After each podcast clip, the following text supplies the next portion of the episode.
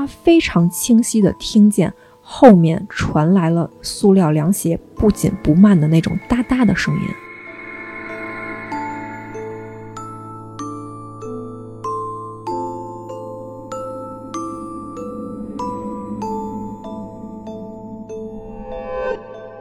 他透过玻璃大门，忽然发现院子中央直挺挺的站着一个人，歪着头在看着他们。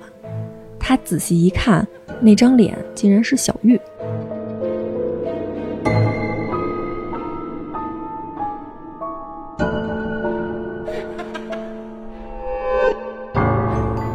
在他摔倒的时候呢，他听见后面有一个女的拍着手笑，跟他说：“你穿的是我的鞋。”